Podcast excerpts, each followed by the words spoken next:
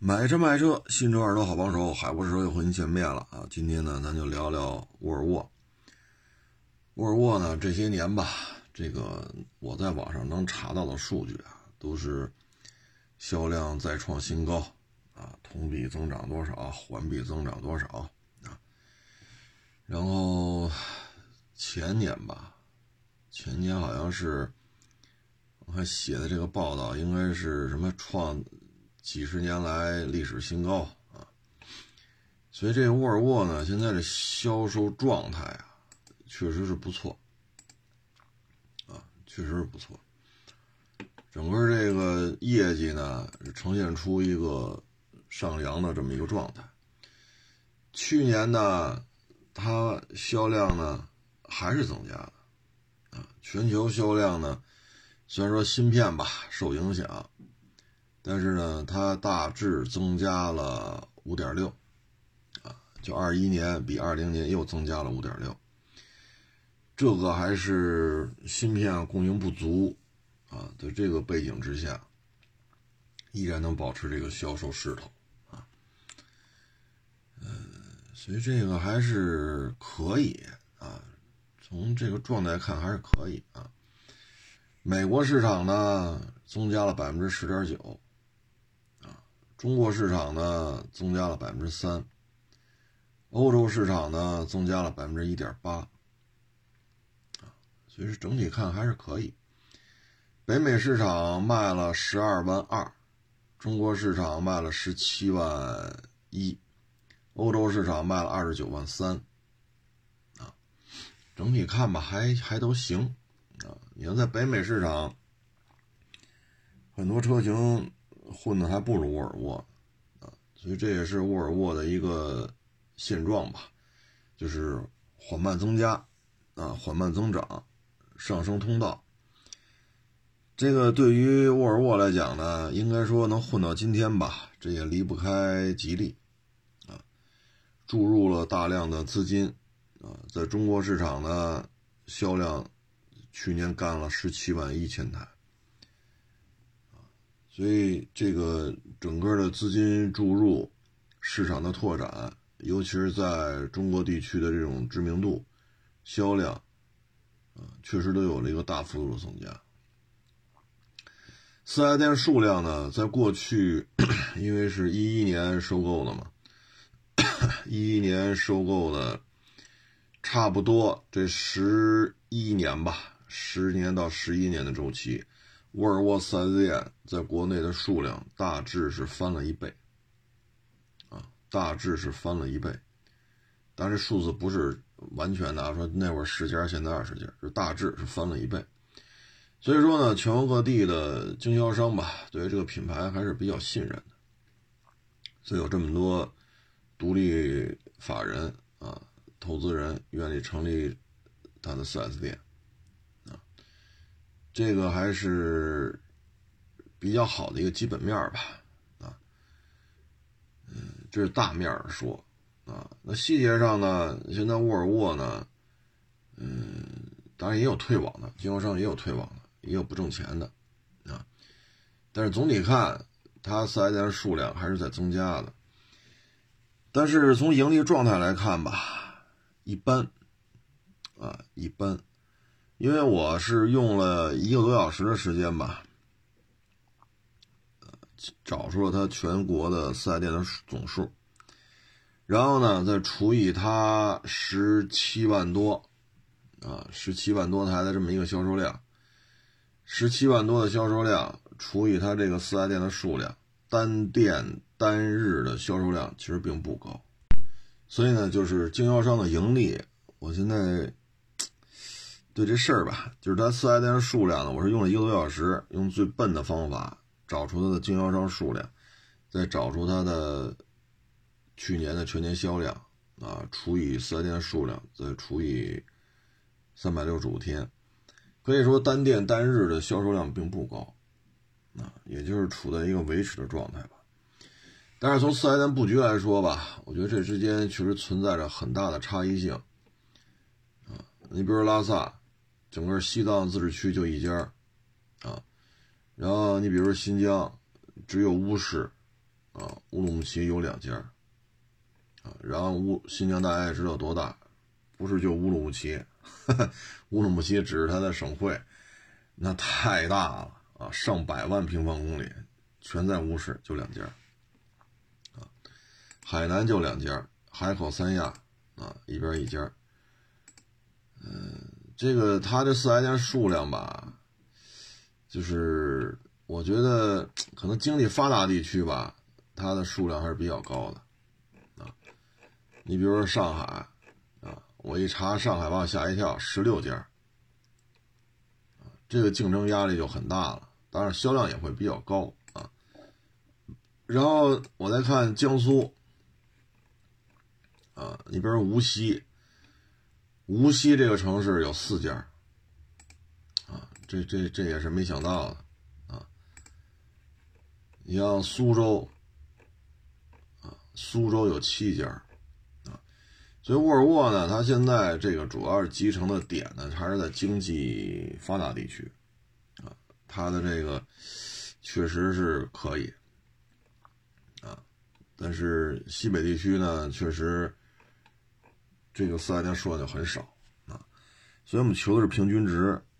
啊，那沃尔沃现在呢，四 S 店数量确实是增加了，十年的时间翻一番，然后单店的销售量平均下来看也不高，啊，平均下来看，这个，这个这个经营业绩能不能维持呢？反正现在沃尔沃呢，售后服务的收费标准，铁定是个豪车的范儿。沃尔沃呢，售后这一块还是有比较高的这种盈利的空间的，啊，你像我们收的沃尔沃很多，但是我们愿意拿出来卖的很少，啊，很多车就批发了。像去年下大雪的时候，十月份吧，我那不是收了一台沃尔沃吗？啊，那台车我们直接就批发了。那台车，那台沃尔沃配置还蛮高的。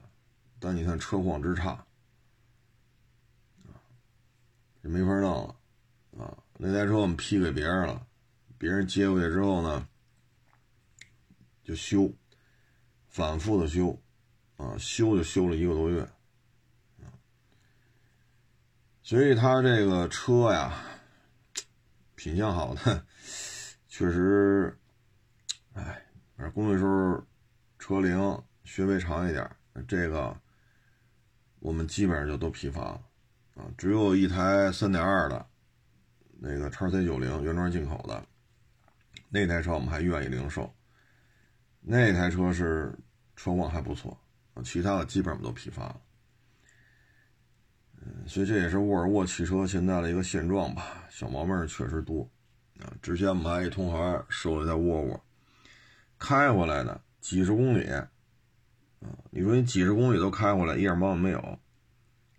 啊，说过完户，说开出去，过完户开出去办事儿去，结果过完户了吧，你再一开，变速箱废了。嘿，你说这事儿闹的，修吧，只能叫拖车了，再从市场里边拉走，拉到修理厂修去，换一变速箱，这车就赔大发。所以这也是沃尔沃现在的一个状态吧，售后服务确实收费是豪车的范儿。我去年五一吧，我收了一台 V 四零，原漆原玻璃原胎，全程电保，1.5T 三缸，也是一网友卖给我的。那台车我就问他，我说你为什么卖呀？这保持这么好？他说嗨，别提了，1.5T 三缸，去沃尔沃四 S 店保养去，每次收费都四位数。所以他就痛定思定定了，他就把这台沃尔沃 V 四零就给卖了，啊，买什么呀？雷克萨，买一个雷克萨斯，最起码他买那车四年十万公里不掏钱，然后三厢轿车嘛，怎么着也比这个 V 四零装载空间大一点点，啊，最起码后排舒适度要好很多，所以这就是他的一个置换的一个过程。所以这是沃尔沃目前的一个现状。好的呢，确实销量连年上涨，这个是持续不断的增长，去年的宣传业销售业绩，他们自己说呢是创了几十年来的最好成绩，这个就无话可说了。你收购之后，你这买卖能玩得转吗？那从这个业绩来讲，那就就别说了啊。这个沃尔沃现在归了吉利呢，吉利也比较受益吧。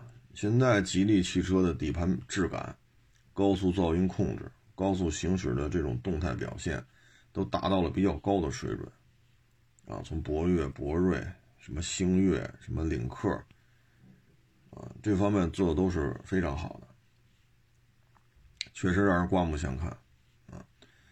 当然了，你说油耗不是那么低，车体系统老坏。啊，这个这也是现状啊，但是咱们只是说动态表现。我不知道咱听众朋友有多少开过当年的远景、金刚、自由舰、豪情、美日、优流，我不知道咱有多少听众朋友开过这些车啊。这些车当年我们开的时候，那真是，你再看现在的这个，这难以相难以想象、难以相信，这还是吉利的车。所以，吉利和沃尔沃这个，你说合作也好，合资也好，收购也好，买下来也好，股权什么交易，甭管你叫什么吧，反正现在吉利通过跟沃尔沃的这个合着干，吉利车型确实得了益了。沃尔沃呢也得到了很大的一个产能的一个提升啊。那现在这个车型呢，主要的现状是什么呢？就是车少。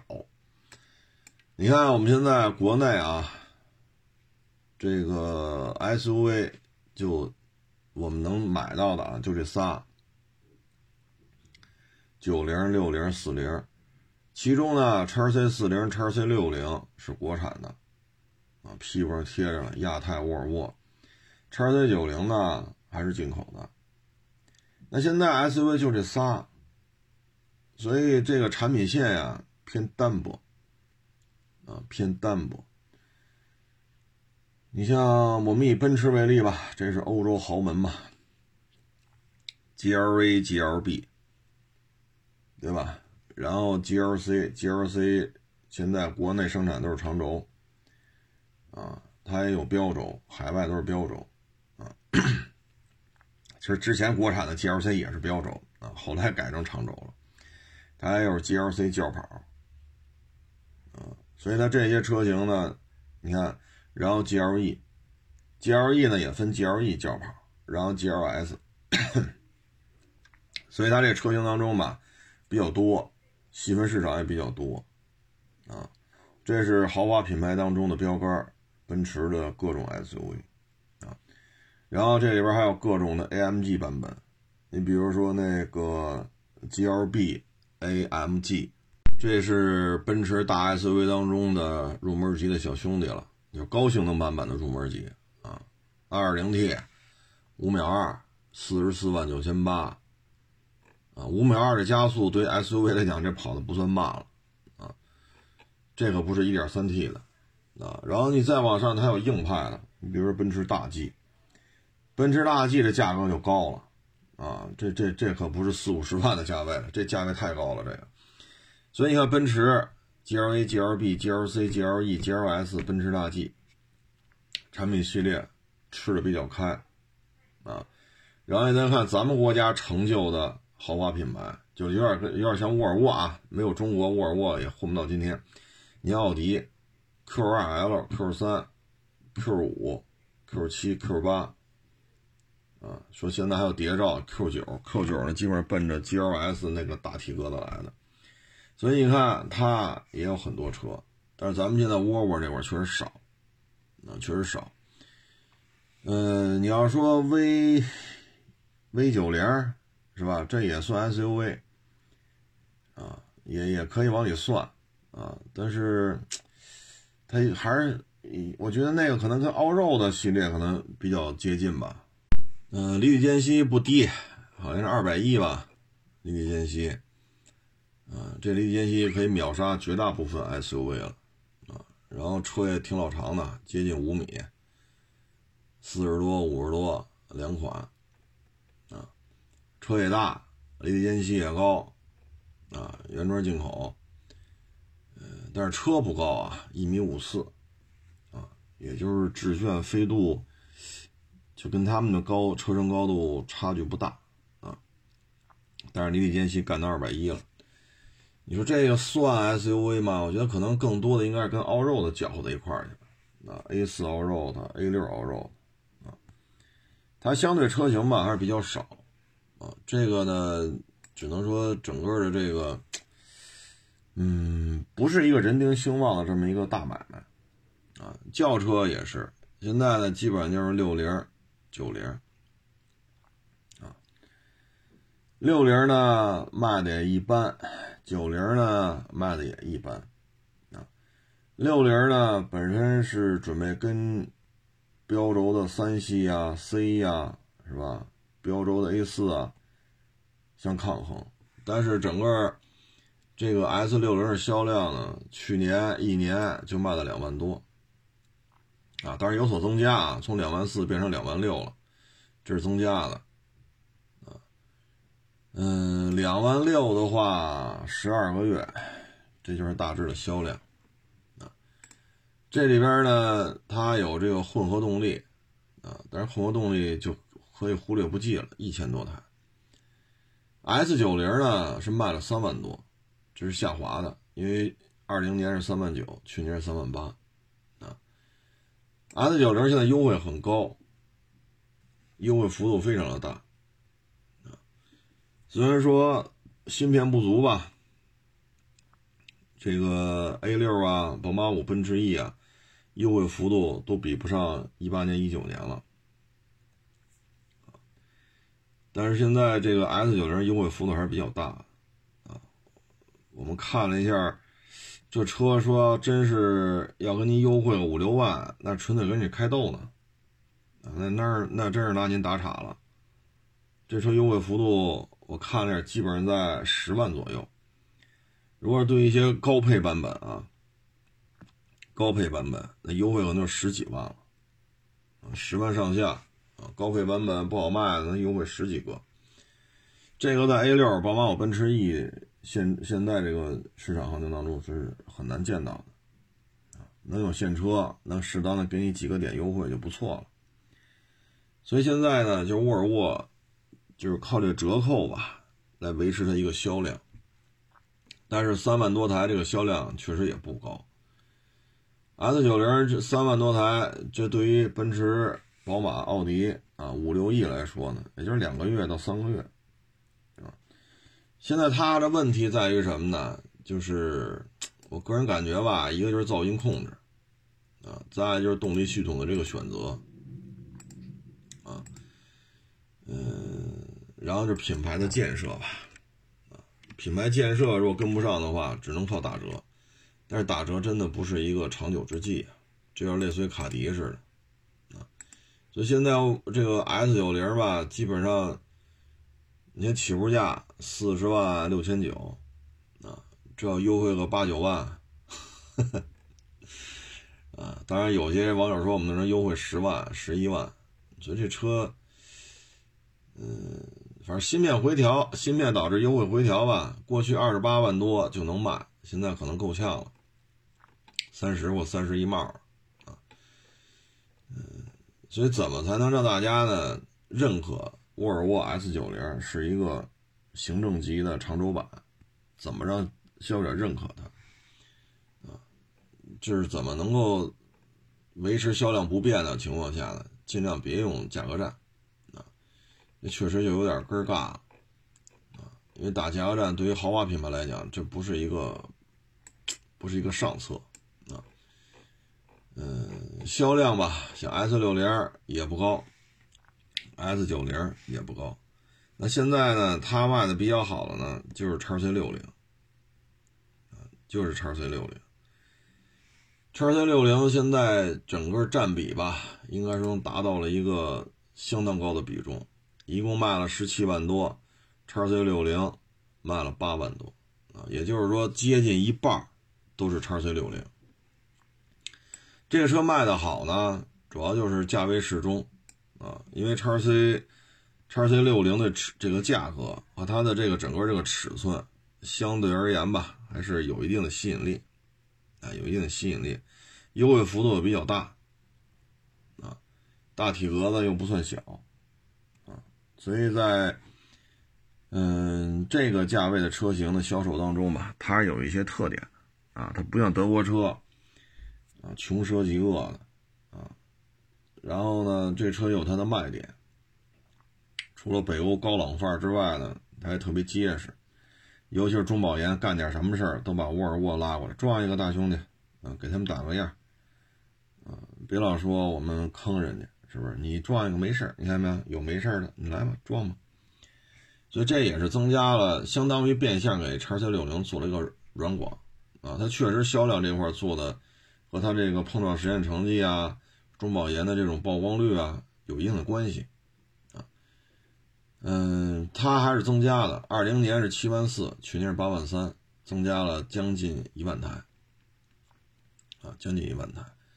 那叉 C 六零呢，现在呢也是高折扣，啊，也是高折扣。这个也是需要整个沃尔沃这品牌吧？你看二线豪华里边，卡迪，啊。这个就是靠折扣，三十来万的这个路虎也是靠高折扣啊。沃尔沃现在也是高折扣。那现在二线豪门里边呢，这些车型，那看只有雷克萨相对而言呢绷的比较紧啊。有优惠吗？它也不是全加价，它也有有优惠的，但是它也没像这个似的啊，一张嘴优惠七八万、八九万。啊，因为有个别个别车，比如说那个叉 C 六零那个高配，六十多万那个，啊，那优惠都过十万了，啊，优惠过十万了，这在雷克萨身上是见不到的啊，还十几万十几万的优惠，给个两三万就算不错了，啊，所以整个品牌来看吧，销量当中叉 C 六零绝对是大哥级的，啊，这这这个绝对是大哥级的。嗯，S 九零呢排第二，卖三万八，然后 S 六零呢卖两万六，啊，叉 C 四零呢销量是暴跌，二零年卖了两万，去年卖了一万，啊，销售下滑百分之四十九，就差一个点就百分之五十了，叉三六叉 C 四零为什么混这么惨呢？主要呢就是车不大，四米四的长度。轴距两米七，但是呢，这个国产之后也不便宜。啊！你像这起步价二十六、二十八啊，然后这个价位不算低。啊，但是二十六万多了呢，是三缸的，你接受不了，你要四缸，你要四缸的，这车就二十八万多，这价格确实不算低。它这个价位呢，基本上就跟这个，就刚才说那 G L B 什么的有一定的重合度。你看 G L B 幺八零起步二十九，它起步二十八。当然了，它二十八万多，这个叉 C 四零就是二点零 T 了，G L B 那个呢是一点三 T。然后你再看这奥迪 Q 二 L，人起步价才二十二，啊，起步价二十二。当然了，这排量小。啊，这是一点四 T 的这个 Q2L，起步价二十二，但是我们要看的奥迪 Q3 呢，二十大几万也能提一点四 T，二点零 T 的奥迪 Q3 呢，三十万五千八，比这个叉 C 四零的二点零 T 啊就贵了差不多一万九，啊，贵了一万九，但那是奥迪 Q3 呢，啊，那是奥迪 Q3，车身长度都四米四多一点，啊，所以它这车吧，叉 C 四零。跟奔驰、跟奥迪 Q 三啊，跟宝马那个叫叉二啊，包括叉一，它等于跟这些车搅和的这个这个有点近啊，搅和的有点近，这个对于他来讲呢，也不是太有利啊。你像咱要买这二点零 T 的叉一，三十万九千八，叉 C 四零的二十八二十八万六千八啊，也是差两万多一点。但是那是宝马呀，啊，跑得比它快，啊，尺寸比它大，啊，就贵两万来块钱那那你让消费者怎么选啊？所以呢，叉 C 四零现在走低吧，主要就是什么呢？面对这些竞品车型，一个是 G L B，一个是奥迪 Q 二 Q 三，一个是叉一叉二，G 叉 C 四零没有任何优势。你说咱比人便宜吗？也便宜不了哪儿去，对吧？你说奥迪 Q 三它三十万五千八。叉 C 四零二十八万六千八，二点零 T 对二点零 T，那咱这还便宜呢。那人家奥迪那还有二十七万多的一点四 T 呢，就 Q 三。你要 Q 二的话就更便宜了，二十一出头。店里得再给点优惠啊，最起码那是四缸吧，一点四 T。所以叉 C 四零就属于以大为美，咱沾不上这个大。你说跑得快吗？价格相近的二点零 T。咱这叉 C 四零真不是跑得快的，啊，你最起码叉一能跑到八秒二，咱这跑八秒五，所以呢，叉 C 四零这台车呢，我觉得，嗨，要么呢你就造型上花里胡哨，啊，你照着康顺门那个路子试试，要么呢咱就长轴版叉 C 四零 L 啊。咱在轴距上，咱不输给他们啊！你看 G L B 车这么小，轴距两米八二九，咱这叉 C 四零两米七零二，这轴距差了十二个厘米还多。叉一呢两米七八，咱这两米七零二也差了七个多厘米，咱也就是比奥迪 Q 三长一点儿，长两个厘米。所以在这种情况之下吧，跑得快吗？谈不上。个儿大吗？好像也不是，便宜吗？也没便宜多少，一两万块钱的差价，对于买豪门小尺寸 SUV 的消费者来讲，标更重要。所以你看 GLB 的销量远高于叉 C 四零，那为什么呀？那很多人想不明白了，它一点三，我二点零，它零到一百加速十秒多，我这八秒五，我这，我我这。我这冤呀！我这个，那起步二十九，我起步二十八，对吧？我这二十八还二点零 T，它得一点三 T，凭什么呀？凭人家标，就这么简单。所以叉 T 四零就属于什么呢？自身不够大，价格不够低。现在叉 C 四零呢，优惠就是几万块钱。啊。我看了一下大致的优惠啊。三四万块钱，啊，大致优惠三四万块钱，二点零 T 指导价三十多万的，能优惠个五六万，所以优惠幅度不算大，啊，优惠幅度真的不算大，所以这台车卖不动是正常的，新鲜劲儿一过，那确实就差点意思，你像叉 C 六零呢，最起码尺寸不算小，啊，尺寸不算小。它还能有一定的实用度，啊，有一定的实用度，然后折扣又比较高，啊，你赶上叉三 GLC 现车供不上，叉 C 六零呢现车相对充足，所以去年整个对方没车可卖，优惠回收，我这相对现车供应比较足，然后叉 C 六零的尺寸又不算小，折扣也不算少。哎，这么一个历史契机，所以叉 C 六零一下卖了八万多台啊。这个叉 C 九零呢，这个车反正这个数据啊没太查得到，但是好像啊是每个月一千台好像都够呛，每个月好像就几百台的量，但具体数据没查到，因为它是进口的，而且销量不高，人家厂家不公布，咱查着确实也费劲。那叉 C 九零呢？马上就要换代了，现在起步价六十多，六十多这起步价呢，这基本上就跟这个其他的车型呢，粘的比较近，啊，粘的比较近。你像叉五最便宜的六十九万九千九，GLE 呢六十九万九千八，咱这个呢是六十三万八千九，啊，这都是入门级啊，但是咱这优惠高啊。叉 C 九零优惠高，啊，为什么消费者不买单呢？我觉得首先叉 C 九零的第二排那个三段座椅，哪个座都不是太舒服啊。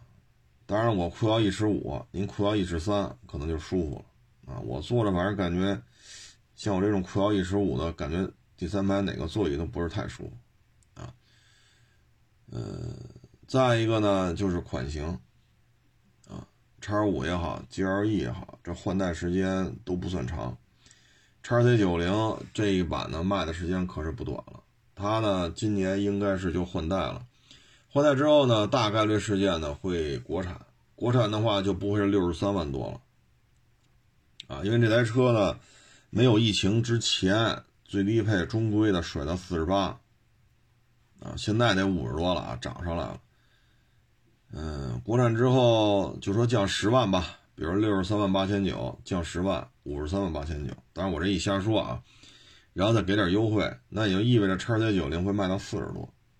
四十多的话呢，跟五十多万的国产叉五相比呢，它还是有十万左右的价差，啊，主要看多大，因为叉 C 九零下一代轴距多少不清楚，但是现在我们清楚的，就是叉五国产之后叫叉五 L，它的轴距会很长，啊，有多长呢？叉七多长，它多长，所以国产的叉五会很大。啊你像进口叉五、GLE、叉 C 九零，车身长度都在四米九三到四米九五，是这个长度。但是，一旦换成叉五 L 了，这车的长度就奔着五米一了，啊，就奔着五米一去了。所以，这个我们现在不清楚啊。叉 C 九零国产面对宝马加长的这个现状，叉 C 九零会不会推出国产长轴版？如果不推出的话呢？还是不太好混，啊，因为品牌的这种，是吧？它是有高低的，那宝马的品牌高度肯定要比沃尔沃的叉 C 九零要高，就这个呢，就是看吉利、沃尔沃这边怎么应对叉五 L 这件事儿。那国产之后呢，肯定会便宜，反正我预期啊，实际的裸车价应该是四十多万，我预期是这样，主要是看轴距吧，啊，主要是看轴距。现在沃尔沃呢，整个消费的这个受众面啊，基本上还是以有过一定的教育、受过一定的高等教育啊，算是按过去说呢，就是有知识、有文化的啊，嗯，基本上这么一个状态，有知识、有文化啊，需需要一些奔驰、宝马、奥迪之外的一些啊，在这个安全方面。达到比较高的水准的，啊，基本上是这些人。那沃尔沃的车呢，也开过不老少了，啊，开过不老少了。包括原来的 S 八零，后来长安沃尔沃的 S 八零 L，啊，四缸的、五缸的、六缸的、八缸的，哎呦，八缸的开没开过呀？想不起来了。然后当年开着叉 C 九零玩越野。啊，交叉轴啊，大陡坡啊，什么这个那个，哎呀，当年也是逮什么车都造啊。嗯，反正当时好像过交叉轴的时候，叉 C 九零好像都是老的了，老一代的了，那玩意原装进口的。当时感觉确实差点意思，这车也就是公路上跑跑，啊，因为玩交叉轴过不去嘛。过那坡的时候，我们也想了半天办法才开过去。所以它的四驱系统呢，在电控防滑这一块呢，不是太擅长。然后整个沃尔沃的车吧，你包括上一代 S 六零的原装进口版本啊，包括后来 S 六零 L 了啊，我们总的感觉吧，就是以上一代为例，悬挂真是，尤其 S 六零真是太硬了啊。嗯，绝对的动力数值呢，它也可以做的比较高，但是呢，它不像，它没有那种类似于，比如说 E 九零的三二五，给你那种丝丝入扣、贴地飞行，它没有那种感觉。它带给我的呢，更多就是，可能无时无刻都在考虑你在冰雪路面上的这种反馈，啊，油门啊、转向啊什么的，包括原来开的 S 八零 L 六缸的吧。跑圈儿，它赛道你按着走线啊，这个你会发现，这个哎呀，可能还是冰雪路面出来的啊，它老是按照冰雪路面那么设计。你感觉开始跑圈，哎呀，这，哎呀，这车不太适合干这个。你看当年上一代天籁2.5四缸还没上市的时候，我们开着那个去跑赛道，也可以做的也可以啊。虽然说滋啦滋啦的吧，立了歪斜的，但是它赛道跑下来，你感觉还可以，最起码还能跑一跑。只不过跑的这姿态就比较难看了，但是还可以。最起码在我开的过程当中，没管没把上一代2.5四缸天籁的悬挂给它压到头。哎，我觉得挺好，比我想象的好。我以为悬挂邦当一下压到头了呢，没有，还到了极限那一瞬间，还是能撑得住的。走线还是可以的，只不过 CVT 变速箱反应慢。但，一旦转速拉上来之后，还是可以的啊！这是我们当时的感觉，还能跑，最起码它还能跑。但沃尔沃这车吧，你感觉就不适合干这个啊，就感觉这车所有的这种动态表现的这种参数都是按照冰雪路面上来调的，这就是给我的感觉啊。嗯，要说现状吧，现在基本上就是 1.5T 和 2.0T 啊，然后各种版本你调各种参数。现在基本上看就是俩发动机在那说事儿，啊，这对于豪门来讲呢，差点意思。沃尔沃呢，要想提高自己的品牌形象吧，我觉得最起码它得有 D 级轿车。S 九零呢，怎么聊，它也就是 A 六、宝马五、奔驰 E，它也就是这么个定位。作为一个豪门来讲，你得有 D 级轿车，啊，你没有 D 级轿车，是不是差点意思？当然了，你说现在我全系就二零 T 这个，哎呀，他有时候作为豪门来讲，你说 V 十二有人要吗？能卖几辆啊？我得有，我得撑着这门面，是不是？你看那宝马七系卖的多的不还是七三零吗？二零 T，七四零卖的就是少。那你为什么还上八缸呢？那六缸都卖不动，都买四。我得有，所以十二缸好像哎，十二缸的七系好像今年是没了吧？好像是也是快停产了。这我得有，我没人卖，没人买，没关系，我得有。我是豪华品牌，但对沃尔沃来讲，这方面确实差点啊。好几年前就全系都是二点零了，这确实不是一个太明智的选择，应该拿出点精力弄一个。哪怕是个五缸机呢，是不是？然后呢，D 级轿车是不是也得尝试一下？否则的话呢，整个产品的这个高度、产品的厚度，总是感觉差一点啊。你说，叉 C 九零啊，这算 SUV 中算是不老小的了。但是你看轿车它是有缺失的，雷克萨斯 LS 卖的不咋地，我有，对吧？你卡迪呢？你说 CT 六吧？嗯，算是标轴的七系，标轴的 A 八啊，好歹有个 CT 六，咱撑一撑。说它是 D 级轿车吧，有点牵强，但好歹它不算小啊。就咱这个吧，还是需要在这方面有一个拓展，提升一下自身的这种品牌形象，否则的话，全系都靠高折扣，也不是太合适啊。当然，这还得看人家吉利和沃尔沃这边怎么看待这个问题。啊，人觉得我就这么几款车，我就一点五加二点零，我连年增长啊，每年都增加呀。我不管疫情啊、芯片呀，我不管那个，我年年都增加，我有什么问题吗？你要这么说，确实也没问题。Perfect，啊，Perfect。所以有些有些事儿吧，只能是看他们长远规划是想怎么操作啊。它今年的增长点呢，主要就是这个叉 C 九零啊。换代之后的一个市场表现吧。对 S 六零来讲呢，不做长轴标轴了，这个可能略有遗憾吧。啊，当然了，可能人家觉得我这长轴卖的也不咋地啊，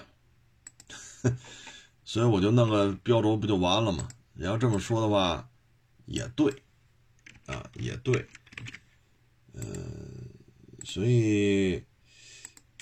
沃尔沃现在，哎，反正小日子过得还行，啊，过得还行。这个你像 S 六零啊，S 六零这车在国内也卖了几年了，我查了一下数据啊，我没查到月月销过五千的时候，啊，老是两三千、三四千、两三千、三四千，这就是我能查到的，啊，嗯，不是太乐观，啊，所以这事儿吧，我觉得是不是要出个长轴会好一点儿？但是总体看吧，成绩在这摆着呢，卖的还 OK，啊，沃尔沃呢也是一个比较有技术底蕴的这么一个品牌。你比如说这安全带，啊，你比如说这个安全气囊，啊，你比如说正向的、侧向的以及侧面的，就侧面气囊侧面的安全气、安全安全气帘啊，你包括这个盲区监测，啊，这些呢。对于沃尔沃来讲呢，这这他们走的都比较超前，啊，你说人家没有前瞻性吗？这些东西可都是沃尔沃倒腾出来的，率先大规模应用，啊，尤其是安全带这个，啊，那天我是看了一什么车来着？哎呦，是多少年前的了？没记住，我忘了是谁写了一篇文章，说那车时候那会儿就有保险杠了。啊，就汽车的早期阶段啊，就有那种吸能式安全杠，那个对保险杠啊，吸能式的。我这具体那篇文章我也找不着了，啊，所以他们在这方面确实做的是挺好的。总而言之吧，这是一个小而精的买卖，啊，比较精炼，规模也不大，小日子过得也挺红火。所以从这个角度来看，人家这现在买卖做的没毛病。只不过呢，我们结合到国内的经销商数量来看呢，单店单日的销量确实不高，单店单月的销量也不高。它呢，现在在经济发达地区呢，店的密度是比较高的，啊，像宁夏、拉呃西藏拉萨、宁夏银川、新疆的乌市，啊，基本上就是一家店。啊，基本就是一家店。嗯，其他的地区，嗯，我这儿查来查去吧，青海，呃，青海是只有一家，啊，青海只有一家。当然这车，当然这车吧，在贵州特别多，啊，贵州四 S 店不老少，啊，那有点意思，啊，这有点意思。嗯，整体布局吧，还是偏东南沿海。北方东三省的四 S 店数量也很少，东南沿海，也就是说呢，经济高度发达的地区，对于沃尔沃的这种认可程度还是比较比较高的。简单一句话吧，就是这车保命，啊，保命不保值，啊，这台买回去呢，可能医疗费花不着什么钱，但是售后服务的费用比较高，啊，这车基本就这么一个现状吧，就跟各位做一个分享。新的一年呢，它的新车型可能只有叉 C 九零，然后它的新能源汽车呢也在做，但是我看了看销量，嗯，普遍都不高。我查了一下，沃尔沃旗下在国内发售的这些新能源汽车啊，国产的销量最高的也就卖了六千台，啊，剩下的都是一两千台、三四千台，啊，这个销量。要是跟卡罗拉雷凌去比去，那差太多了！所以在混动技术这一块，怎么能让消费者认可呢？应该是新的一年如何快速提升销量的一个重要的一个解决的点。因为油车这块，除了叉 C 九零，但是叉 C 九零本身销量就不高，新出不新出的不会有实质性的变化。它想在二零二零年销量，二零二二年销量继续增加，就得解决它这个新能源汽车的问题。就是混动技术，吉利呢从丰田那儿拿到了混动技术，那什么时候能把这套混动技术吃透，让它成熟，让它稳定，然后导入到沃尔沃旗下，这是需要一个过程的。毕竟吉利在这种纯电也好，新能源上，吉利也不是太玩得转。原来咱们也说过这问题啊，从极客啊、枫叶、几何啊等等等等，包括什么吉星。啊，基本上都玩不转，所以这个丰田的混动技术，如果吉利要吃透了，也需要时间。毕竟这是吉利的短板，吉利吃透了再导到沃尔沃去，这还是需要时间。但是两三年之后，可能就是已经电动化了。所以对于沃尔沃来讲，如何让中国消费者认可沃尔沃的新能源汽车，这是一个好好事儿，就是能够有一个大幅度增加的一个可能性。但是现在我们看呢，沃尔沃的混动以叉 C 六零为代表，是出现了一个暴跌，啊，出现了一个暴跌。二零年卖了两万多，去年叉 C 六零混动只卖了六千多，暴跌百分之七十二，暴跌。所以就是如果让中国消费者认可它的混动，啊，包括它未来要出大量的纯电车，怎么让中国消费者认可？这是。目前看，能够在二二年进一步拉升销量的一个非常关键的一个点啊。嗯，之前呢，咱们说了一下那个狗咬死小孩那个啊，然后节目发完之后，第二天也是一个民警给我发了一个警情通报。这事儿呢是就是当地的就微博上发的，微博上发了一个警情通告。这个公安分局呢是这么说的：说一个少年被犬攻击致死，公安分局组织警力开展调查、开展侦查。呃，一月二十六日，以涉嫌过失致人死亡罪立案，将这个狗主人范某啊刑事拘留。涉案的犬。啊，没有规定，没有按规定办理证件。目前公安机关已经把把这些狗依法处置，然后目前的案情呢进一步侦办当中。现在这狗主人呢，我给大家明确一下，这是公安分局发的警情通报，涉案人员就是这狗主人刑事拘留，啊，理由就是涉嫌过失致人死亡罪。然后这个公安分局以此立案，啊，所以呢，就是真是得注意，啊，真是得注意，尤其是养狗，现在这种法律条款越来越细化，啊，所以养狗吧，真是得想清楚，啊，咱们节目当中说过很多很多案例啊，啊，你原来那个说过一些石景山。俩老人六十多了，啊，在那个小区里那个社区公园，其中一个老爷子呢是玩轮滑还是玩什么来着？跟那小区公园那广场的啊一圈一圈的。另外一老爷子呢是弄了个金毛啊还是拉布拉多呀？没拴，这狗呢就跟那儿跑。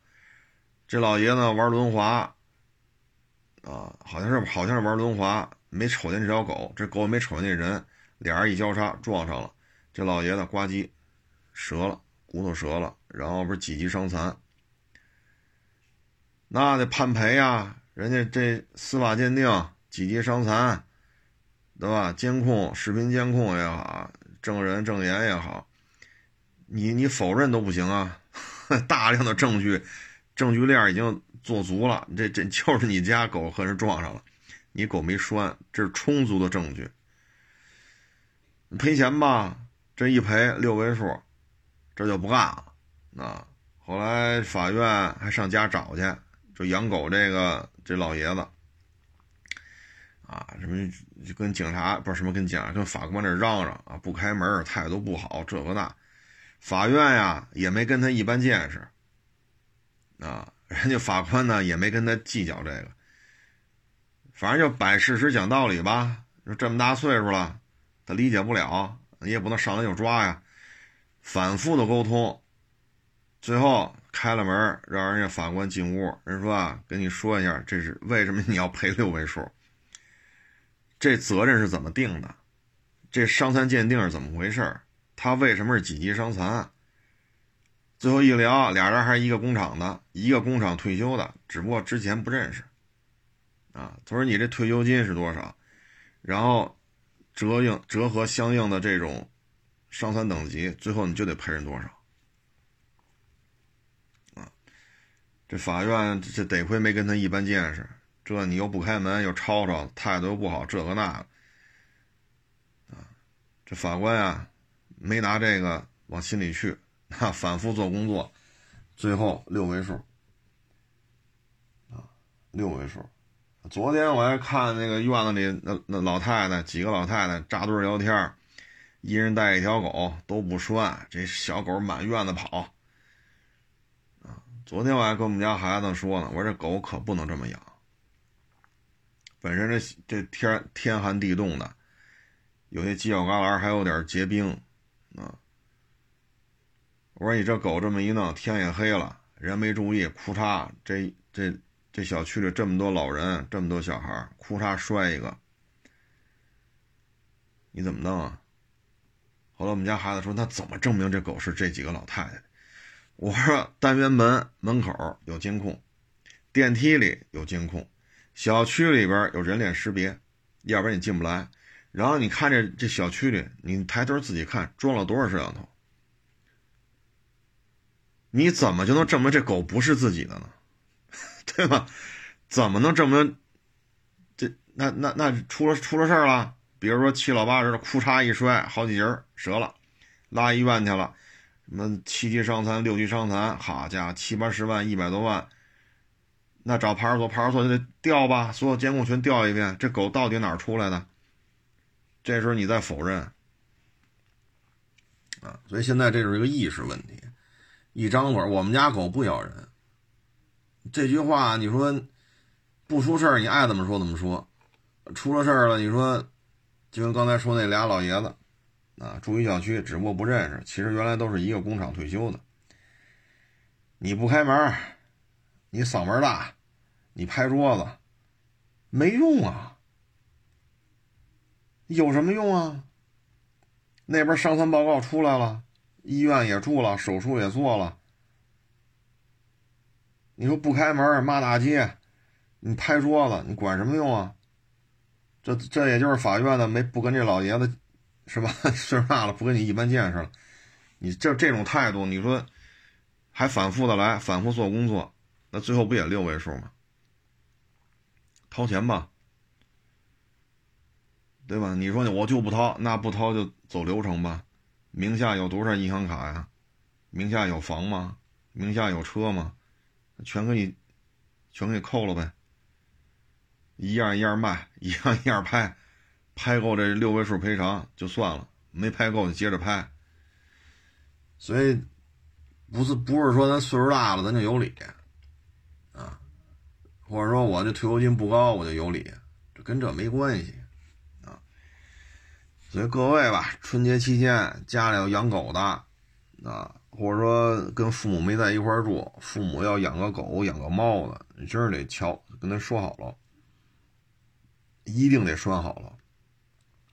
包括去年还是前年，哈尔滨七楼吧还是八楼啊，一只猫跳下去了，正好底下过来一七十岁的一老人，这猫砸到老人这个后脑勺了，这老人高位截瘫。你说这猫不是我的，监控拍下来了，这猫从你家窗户跳下来，你说不是你的？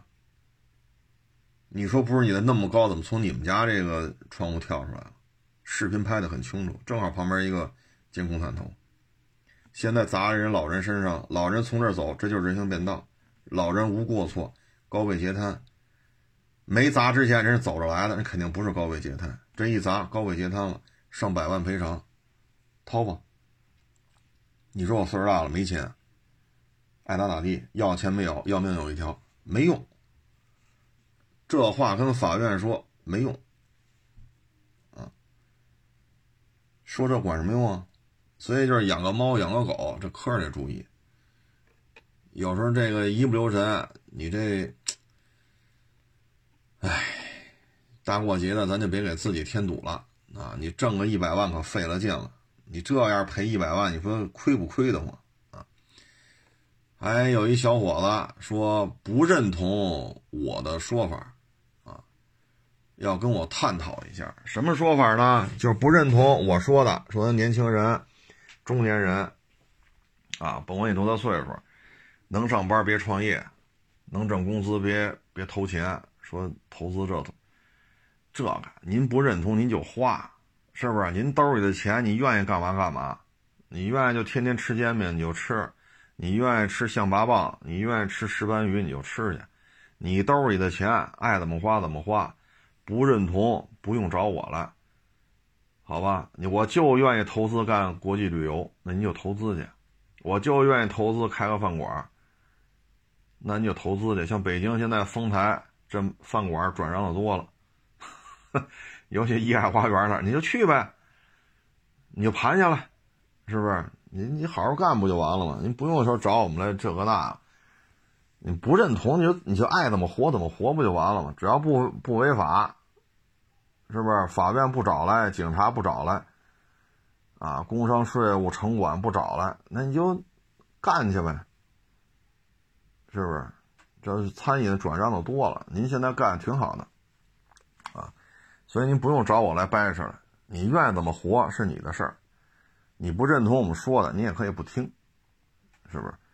你不听不就完了吗？我们说就得上班就好，就别创业，你不认同，那你就花呗。挣了恭喜你，赔了跟我也没关系，是不是？反正我现在就是，您牛逼，我也不嫉妒；您混得惨，我们也不落井下石，各活各的。都一天三顿饭，我就愿意吃这个，你也管不着；你就愿意吃那个，我也管不着，对吧？你像我们这岁数，有混得好的，现在牛逼哄哄的啊，粉丝好几百万，天天微博上吆五喝六的。那是人家的本事，咱不嫉妒啊，咱不嫉妒。说混得惨，给公关公司拍了五十多万的活啊，一个片子五万，一个片子八万，一个片子十万的，拍拍拍拍拍，给这么多主机厂吹完牛逼了，到现在就拿回几万块钱来，五十多万的合同额还有五十多万没收回来，就是五十大几万的合同额还有五十小几万没收回来。那我们也不给你落井下石，啊，我们也不说到处指名道姓，哎，那个号啊，就那个号，那傻叉，我跟你说，这咱也不干那事儿，啊，所以呢，就是活到这个岁数了，就这样，不爱听就别听了，您愿意投资您就投资去，愿意干什么干什么，反正就这句话，别违法就完了，啊，别到时候警察找家来了，法院找家来了。啊，咱咱别干这个就行，啊，祝您好运，啊，祝您创业成功。挣了钱呢，我们也不嫉妒；赔了钱呢，我们也不幸灾乐祸，啊，过好自己的日子比什么都强，啊，行了，这不多聊了。你别看聊这么一期，需要大量的数据，啊，查大量的数据，啊，所以呢，咱们这个节目吧，只能春节时候录，因为春节。车市都关了，所以有有呢得拿出时间来去做大量的数据的这种采集，然后才能把这节目录下来。啊，你包括这个，包括昨天说那摩托车，啊，有的说二零年是卖了两千万，有的说二零年是卖了一千九，就本田这摩托车二零年到底卖多少？不同的渠道不同的数。啊，嗨，甭管是一千五。不不不，不是，就是不管是一千九还是两千，还是两千零几十，反正去年是卖了一千五，这之间下滑是四五百万，尤其这种数据吧，涉及到全球的数据，对于一些特别庞大的一些主机厂来讲呢，数据的渠道是不一样的，啊，所以呢，我们最终呢，我觉得只能说看一个趋势，啊，只能看一个趋势。你像本田这摩托车。一千九百万也好，两千万也好，这是两千年的事儿。然后现在就一千五百万，你是跌了四百万也好，跌了五百万也好，大的数据差异，这个走向是没有问题的。所以呢，就是电动化吧，对于日系的主机厂来讲呢，真的是很难。他们的国情决定了他们不可能大规模搞电动，但是国内一套，海外一套吧，对于他们来讲，车的成本会很高。说国内搞轻动力，海外搞纯电，你对于他们呢也很难受，啊，所以未来的日系汽车在整个汽世界的这种汽车市场当中，会是一个什么样的江湖地位？不好说，不好说。尼桑、三菱、雷诺现在对于电动这一块反正不太上道，因为内部比较混乱，而且这种混乱不是今天才有的，过去好几年都很混乱，所以产品的战略发展方向就是处于一种糊里糊涂的状态。本田呢势单力薄，势单力薄，啊，丰田呢现在轻动力还接着干，但是玩了命的弄这动力电池的生产厂，这边拉着比亚迪呀什么这个那个就是各种合作。丰田是着了急了，必须在纯电动上追上，不能被落得越来越远。本田呢就拉着通用、尼桑、三菱、雷诺，基本上就是。我觉得这个行动的效率啊，远不如丰田，也不如本田，他们是内部的问题，啊，是所谓的亚洲的西方国家和欧洲的老牌资本主义国家，就有点多多少有点衰落哈，然后这之间产生了一些思想上的火花，本来呢有火花是好的，结果呢这火花火大了，房子都给燎了，啊，所以就是这么一个现状啊。成了，这个不多聊了。春节假期大家注意安全吧，啊，人多地儿少去，戴好口罩啊。愿意创业的呢，发自肺腑的祝您成功，啊，愿意上班的呢，我们也祝愿您把这个工资这点事儿呢拿稳喽，啊，别招灾，别惹祸，啊，毕竟现在这种形势就是这样。嗯，至于说北京这四万亿嘛。你看，前两天报的是北京去年一年的是四万亿，然后第二个呢是上海，就是中国有两个城市，它那个产值啊达到了四万亿人民币，一个是北京，一个上海。就这事儿吧，我觉得北京这四万亿呢，可能时间不会扛太长。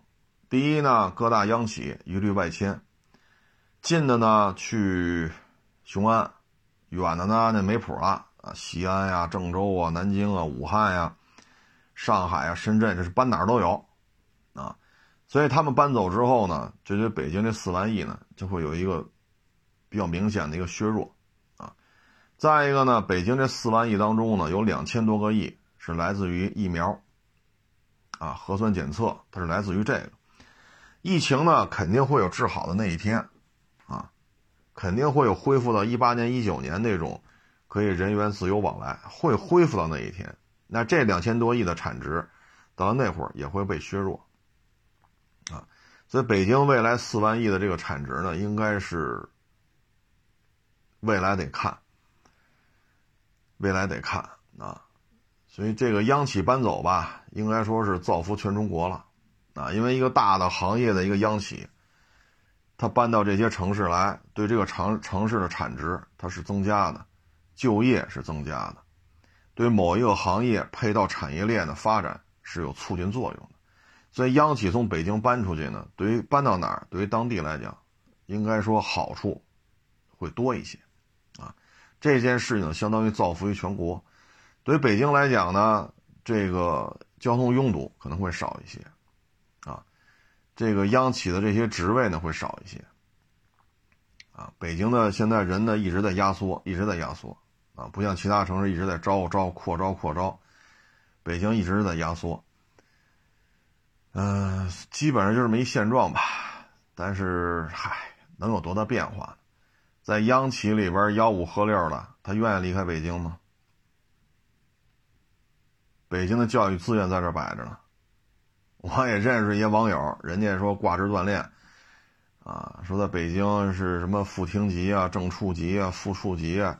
去其他的一些城市挂职锻炼，那他可以在当地留下来，他愿意留吗？不愿意。他留下了，孩子教教育怎么办？对吧？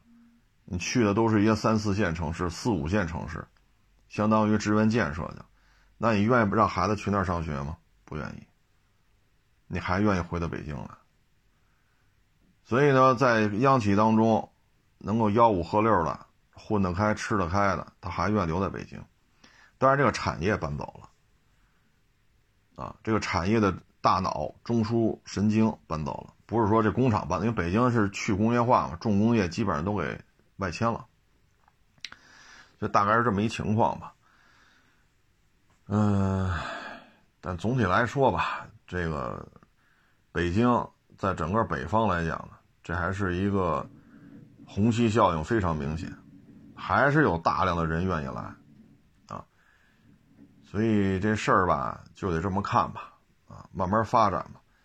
北京的拥堵，你看东单、西单、二环里，其实已经没有太多可以建设的用地了，拆又拆不起，随随便便十好几万一平，四合院你更拆不起，二十多万一平，你怎么拆呀？所以如果都搬走了吧，腾出来的这些空间也挺好。啊北京确实是太堵了。北京不是北京人的北京，北京是全国的北京，啊！如果能搬走一些，交通拥堵好一些。你像北京这五环就堵成这样了，有没有冬奥会，五环都堵啊！如果能人员疏解一些，我觉得还是挺好的。北京挺宜居的，但是这堵车真是头疼！这样的话呢，将来分散开呢，分到哪个城市，哪个城市就会得到一些。实实在在的一些发展的机遇，就大家都好呗，是不是？嗯，当然了，网上这个，你看我们看一些数据，像成都、成都、重庆，哎，我忘了成都是重庆了，大概是两万亿，我忘了是成都还是重庆了，好像是重庆吧？啊，它二一年做到两万亿，相当于北京和上海的一半，但是它房价比北京、上海便宜可不止一半。啊所以有些时候 GDP 和房价这之间成正比吗？成，但是这个成正比也分怎么看。你像北京、上海四万亿，那重庆是两万亿，那重庆的平均房价和北京、上海平均房价相比是差一半吗？不是。所以有些时候吧，你就得看了，说那边可能更宜居，啊，因为经济活力挺好的，房价低，啊，如果你喜欢吃辣的。啊，各种小火锅啊，小面啊，川菜，那去那边挺好的，吃的也好啊，生活成本又不高，尤其是房价这块确实比北京、上海便宜。成都、重庆就有点这个劲头子啊。嗨，这东西也不是咱老百姓操心的啊。他四万亿，他他两万亿啊，你也得干好自己的活否则的话也不可能。跟家躺着，呃，除非买彩票中了，是吧？也得干好自己的事儿啊。行了，这不多聊了啊。这个祝愿大家春节假期期间吧，吃得好，玩得好啊，多戴口罩，少去人多的地方。欢迎关注我新浪微博“海阔试车手”。